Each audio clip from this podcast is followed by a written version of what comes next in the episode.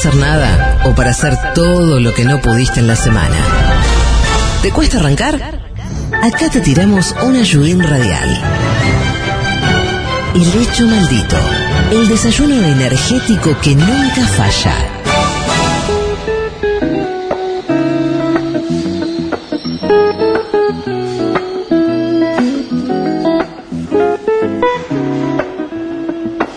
Ocho y media de la mañana en todo el país.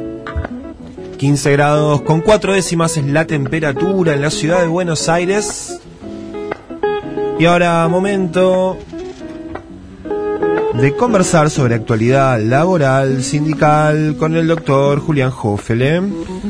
Bueno, eh, allá por las siete y cuarto de la mañana del día de hoy conversamos sobre los datos eh, que informó el INDEC sobre pobreza y canasta básica. Correcto. Eh, que, bueno, marcan una situación social grave, eh, complicada, con eh, mucha gente que no está llegando a, ni a fin de mes, ni a la segunda Sí. quincena, Sí. ni a muchas, con muchas dificultades. Y sin embargo, cuando miramos eh, parte de los datos de lo que es el mundo del trabajo, el sistema de relaciones laborales o el mercado de trabajo, como dice el informe del INDEC, hay quienes no les gusta decirle mercado de trabajo porque entienden que eh, coloca a eh, bueno las personas que trabajan en la situación de ser una mercancía. Pasa que si lo vemos de término marxista, en algún punto eso también sería cierto. Sí. Pero bueno, depende de cómo lo quieran ver, vamos a decirle de todas las formas. Em, lo cierto es que el desempleo eh, continúa bajando. Eh, está en un número bastante positivo, que es el 6,9%, eh, cerca de los eh, mínimos de las últimas décadas. Eh, tenemos que remontarnos al final del gobierno de Cristina Kirchner para ver un número de desocupación similar a este que es del 6,9%, como les decía. Si, se- si nos fijamos, el segundo trimestre del año 2021 estaba en 9,6%. Descendió a 8,2, luego a 7, se mantuvo en 7 y ahora 6,9, rompiendo incluso eh, el, el número 7. Eh, obviamente este es un número que si lo desagregamos podemos ver que en el caso de las mujeres es un poco más elevado, 7,8, sin embargo sigue siendo un número bastante positivo en este sentido. Y eh, en el caso de jóvenes eh, también tiene un, un- un número más elevado, 13,9% en el caso de las mujeres de hasta 29 años de edad. Bueno, ese es un número ya eh, más complejo, pero que sigue mejorando mes a mes. Y que es histórico, ¿no? La juventud y las mujeres siempre duplican en general, como acá, eh, al promedio. Exactamente, eh, pero bueno, vemos que el desempleo mejora. Y además, eh, voy a comenzar por la parte positiva, así que tengo otro dato en ese sentido. Y además, esto en el contexto de un crecimiento de la tasa de actividad. ¿Esto qué significa? Que hay más personas incorporándose al mundo del trabajo. Es decir, Alguna vez hemos hablado de que la desocupación no subía por un efecto desaliento. Esto pasó en algún trimestre de la época del, del macrismo, en el cual en otros subió y fuerte la desocupación, pero en algunos no subía. ¿Por qué? Porque el efecto desaliento implica, bueno, no va a haber laburo, así que ni salgo a buscar. Eh, y entonces la tasa de actividad baja y al bajar la tasa de actividad baja el desempleo, porque el desempleo se contabiliza sobre la gente que está activamente buscando trabajo. Entonces, que suba la tasa de actividad y baje la tasa de desempleo son un, eh, lo que lo que termina significando es que ese esa baja del desempleo es real. Ahora, es decir, sí, hasta ahí, hasta ahí lo positivo. Baja el desempleo y baja de verdad. ¿Por Y- qué? Porque hay trabajo. y una pregunta, de ese Ya me van a estar crecimiento- puteando, pero ahora vamos a, No, no, a complejizarlo un poco más. Estoy pensando, capaz tiene que ver con esto que lo vas a decir ahora, si ese crecimiento de la tasa de actividad es porque hay gente buscando trabajo que ya tiene un trabajo, tal vez, y está buscando un segundo trabajo porque no le alcanza. Bueno, ahora vamos a empezar con las cuestiones complejas que son muchas. Hasta acá, lo bueno. Sí. Lo bueno y real, porque es real que el desempleo está en 6,9 y eso es bueno.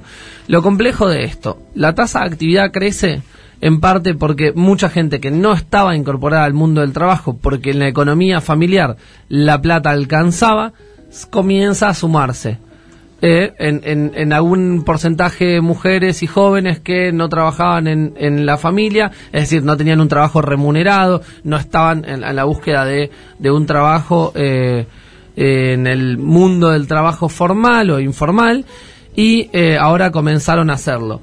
Al mismo tiempo que esta incorporación que hace subir la tasa de actividad y es la parte, si se quiere, negativa de esta suba, negativa por las razones que lo motivan, ¿no? Porque en sí una suba de la tasa de actividad, pues más gente quiere incorporarse al mundo de trabajo, no sería negativo. Ahora, si es como consecuencia de una crisis económica que hace que en la familia no esté alcanzando la plata, bueno, no es la mejor de las razones, digamos, no es porque hay políticas de inclusión que están funcionando, sino porque hay necesidades a satisfacer.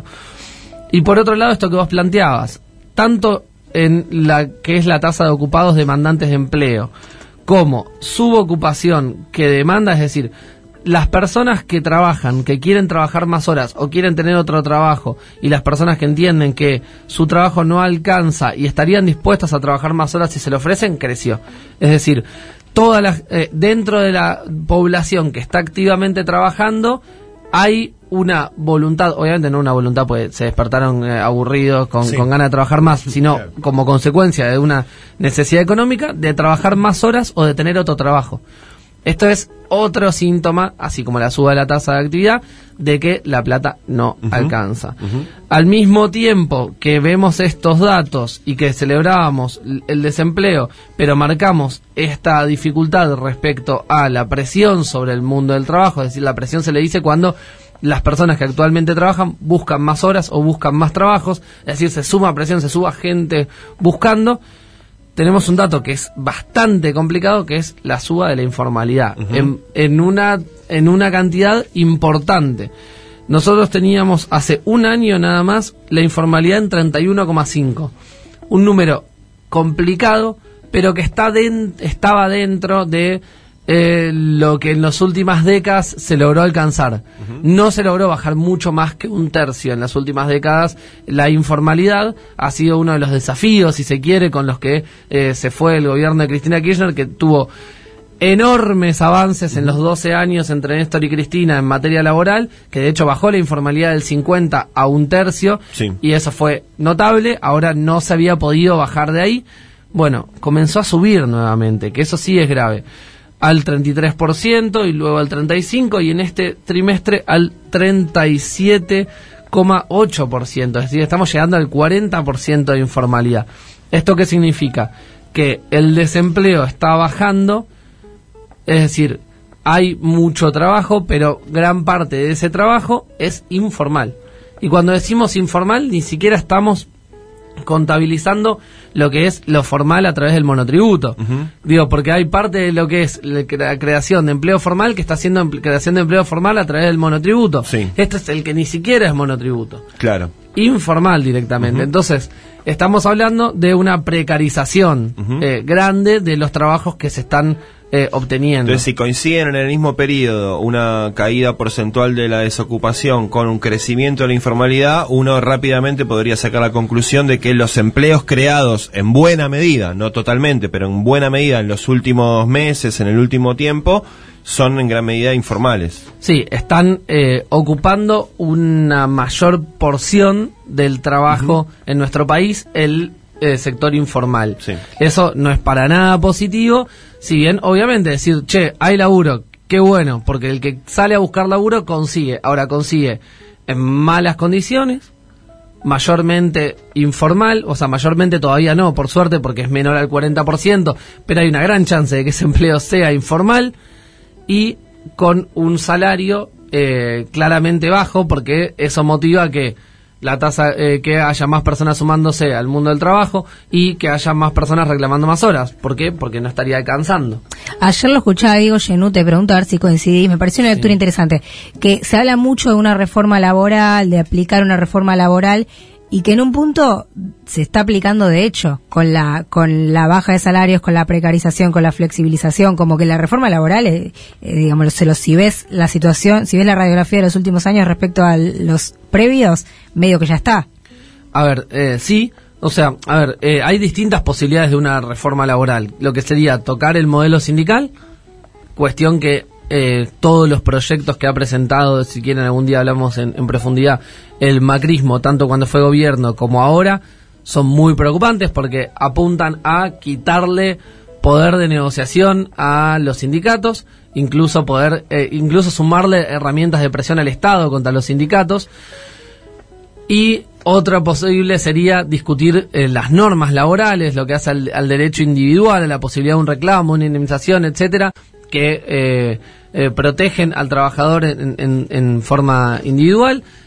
Cuestión que tampoco pudo avanzar el, el, macrismo por suerte y que también sería complicado porque es una de las pocas cosas que le quedan a los trabajadores como decir, bueno, esto lo puedo seguir haciendo aún en sí. un esquema pues eh, está mucho esta idea, eh, me, me, extiendo brevemente en esto, pero pues me parece interesante, está mucho creada la idea de que de, lo estimula permanentemente el sector del macrismo de, bueno, las leyes laborales solo están protegiendo a los formales y no se hace nada por los informales y al final es una élite que accede a esos derechos laborales, bajemos ese piso, hagámoslo más bajo para que accedan todos, ¿no? Eh, es una idea bastante perversa, porque uh -huh. primero parte de la idea de igualar hacia abajo, ¿no? Que ya me parece de por sí, sí. incorrecta. Y además, porque las normas laborales también protegen a los informales. ¿Lo hacen con la misma eficacia? No, pero el trabajador que hoy no está registrado puede hacer un reclamo laboral por esa falta de registración. No es que no lo puede hacer porque como no está registrado no tiene esos derechos, sí los tiene. Bien les gustaría instalar la idea de que no los tiene para que nunca pueda hacer claro. ese reclamo. Pero sí, las sí. normas laborales protegen a todos, con distinta eficacia, con distinto alcance, por supuesto, pero bajarlas también implicaría bajarlas para los que hoy están eh, en, en, incorrecta registración y perfectamente podrían hacer un reclamo cuando estuvieran en condiciones de hacerlo. Entonces, pero es polisémico, la noción de reforma laboral. Por eso digo, hay distintas. Claro. Ahora, llegando a la tercera, que sería la que vos planteás, sí, sin duda, el mundo del trabajo en la Argentina cambió. Sí, para mal. La informalidad representa un mayor porcentaje sí. y los salarios están muy bajos. Digo, creció la Argentina en estos últimos años, obviamente el año de pandemia no, pero después tuvo un, un rebote importante crecieron las ganancias de las empresas. Hay varios estudios que lo demuestran que las grandes empresas de nuestro país crecieron en sus ganancias en dólares eh, y no crecen los salarios. Y de hecho decrecen los salarios y terminan representando una menor porción en el reparto entre eh, capital y eh, trabajo. Y al mismo tiempo lo vemos en todos los números cómo se representa que los salarios están efectivamente bajos. Para sintetizar un poco, para concluir en, en esta idea, estamos con números de empleo, de empleo, digo, en lo que hace a desocupación, similares al 2015, pero con una pobreza de otros años, de años mucho más complicados de nuestro país. Entonces, no solamente es difícil cuando vemos el mapa de hoy, sino que también es difícil pensar la salida, porque uno dice, bueno, ¿cuál es la salida? Bueno, más empleo. Uh -huh. Y hoy no, no, no es la falta de empleo lo que nos aqueja. Entonces, es la discusión sobre cuánto se llevan los trabajadores y las trabajadoras en el mundo del trabajo. Y para esa discusión hay que crear efectivamente fuerza, poder de negociación colectiva, crecimiento de los sindicatos y crecimiento del rol del Estado en defensa de los trabajadores y las trabajadoras para que esa torta empiece a repartirse de forma más igualitaria y estos números mejoren.